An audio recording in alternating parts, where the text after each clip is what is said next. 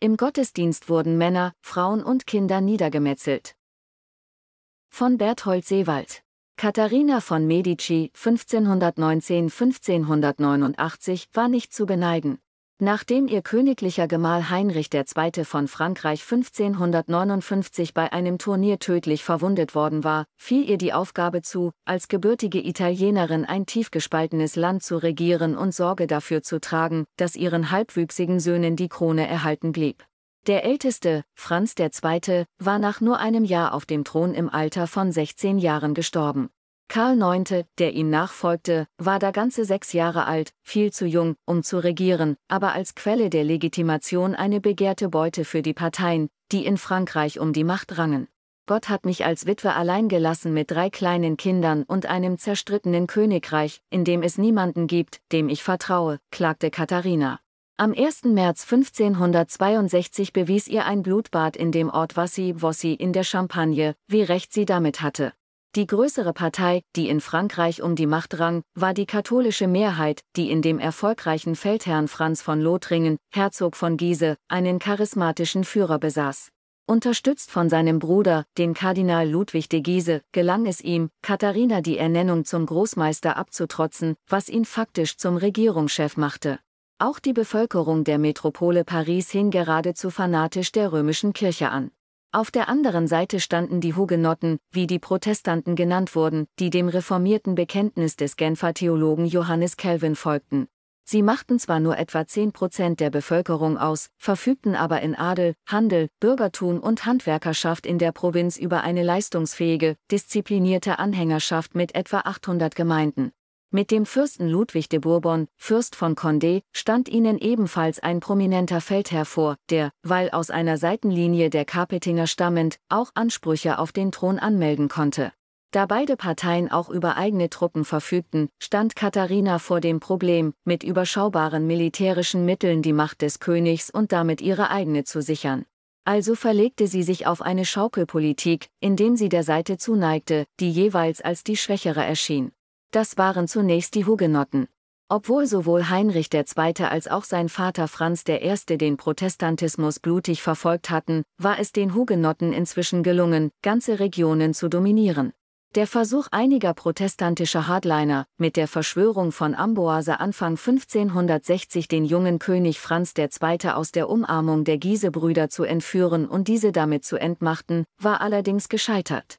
Zahlreiche Hinrichtungen waren die Folge. Aber die Giese hatten nicht mit Katharina gerechnet. Sie bewies ihr politisches Talent, als sie sich nach dem Tod von Franz als Regentin für Karl bestätigen ließ. Um ihre heikle Position zu sichern, suchte sie Unterstützung bei den Hugenotten. Im Edikt von Saint-Germain gewährte sie ihnen im Januar 1562 faktisch das Recht, ihre neue Religion frei in der Öffentlichkeit allerdings außerhalb der Innenstädte auszuüben. Dass ihnen dabei das Tragen von Waffen untersagt wurde, sorgte umgehend für Kritik, sahen sich die Protestanten doch vielerorts mit einem feindseligen katholischen Umfeld konfrontiert. Auch weigerte sich das Parlament Gerichtshof von Paris zunächst, das Edikt zu registrieren und ihm damit endgültig Gesetzeskraft zu verleihen. Ende Februar machte Franz von Giese auf der Rückkehr von Gesprächen mit einigen Fürsten des Heiligen Römischen Reiches in seinem Familiensitz Joinville Station. Dort wurde ihm empört vom beängstigenden Wachstum der protestantischen Gemeinde im wenige Kilometer entfernten Wassi berichtet, das zum Witwengut seiner schottischen Nichte Maria Stuart gehörte und wo die Giese eine Burg besaßen. Der Herzog beschloss, mit 200 Soldaten dem Ort einen Besuch abzustatten. Was folgte, konnte nie ganz aufgeklärt werden, geben die Quellen doch vor allem die recht unterschiedlichen Blickwinkel der Beteiligten wieder. Sicher ist, dass sich etwa 500 bis 600 Hugenotten an diesem Donnerstag in Vassy zu einem Gottesdienst versammelt hatten. Der Ort, eine Scheune, lag unweit der Burg und auch innerhalb der eigentlichen Stadt, was also dem Edikt von Saint-Germain widersprach. Ob es sich, wie von katholischer Seite vermutet, um eine Provokation handelte, muss offen bleiben. Ebenso, ob Giese seinen Leuten den Befehl gab, die Versammlung nicht einfach aufzulösen, sondern dabei ohne Rücksicht auf Verluste vorzugehen. Auf jeden Fall erzwangen sich seine Soldaten mit Gewalt Zutritt zu der Scheune und veranstalteten dann ein regelrechtes Massaker. Einige Gläubige konnten über ein Loch im Dach fliehen, andere, die auf die Straße stürmten, wurden Opfer von Arkebusenschützen, im Haus selbst regierten Dolche und Schwerter. Nach einer Stunde waren etwa 70 Männer, Frauen und Kinder tot, oder, wie es ein protestantisches Flugblatt formulierte, die von der reformierten Religion zu Vasiai, seint in ihrer Predigt am ersten Tag Marziswei, durch des Herzogen von Giesegebot, erschossen geschlagen VND gestochen zu Tott. Das war der Funke, der das Pulverfass zur Explosion brachte. Giese beteuerte zwar, er habe in Notwehr gehandelt, aber weder die einen noch die anderen glaubten ihm.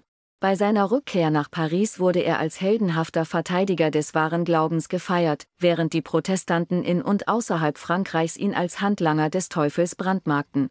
Wassy wurde zur Initialzündung des sogenannten Ersten Hugenottenkrieges, in dessen Verlauf die Reformierten zahlreiche Städte und Regionen unter ihre Kontrolle brachten. Sieben weitere Kriege sollten bis 1598 folgen, erst durch das Toleranzedikt von North konnte der zum König aufgestiegene Hugenottenführer Heinrich von Navarra, der als Heinrich IV zum Katholizismus übertrat, dem Blutvergießen ein Ende bereiten. Bereits 1563 war Franz von Giese bei der Belagerung von Orleans Opfer von einem Protestanten getötet worden.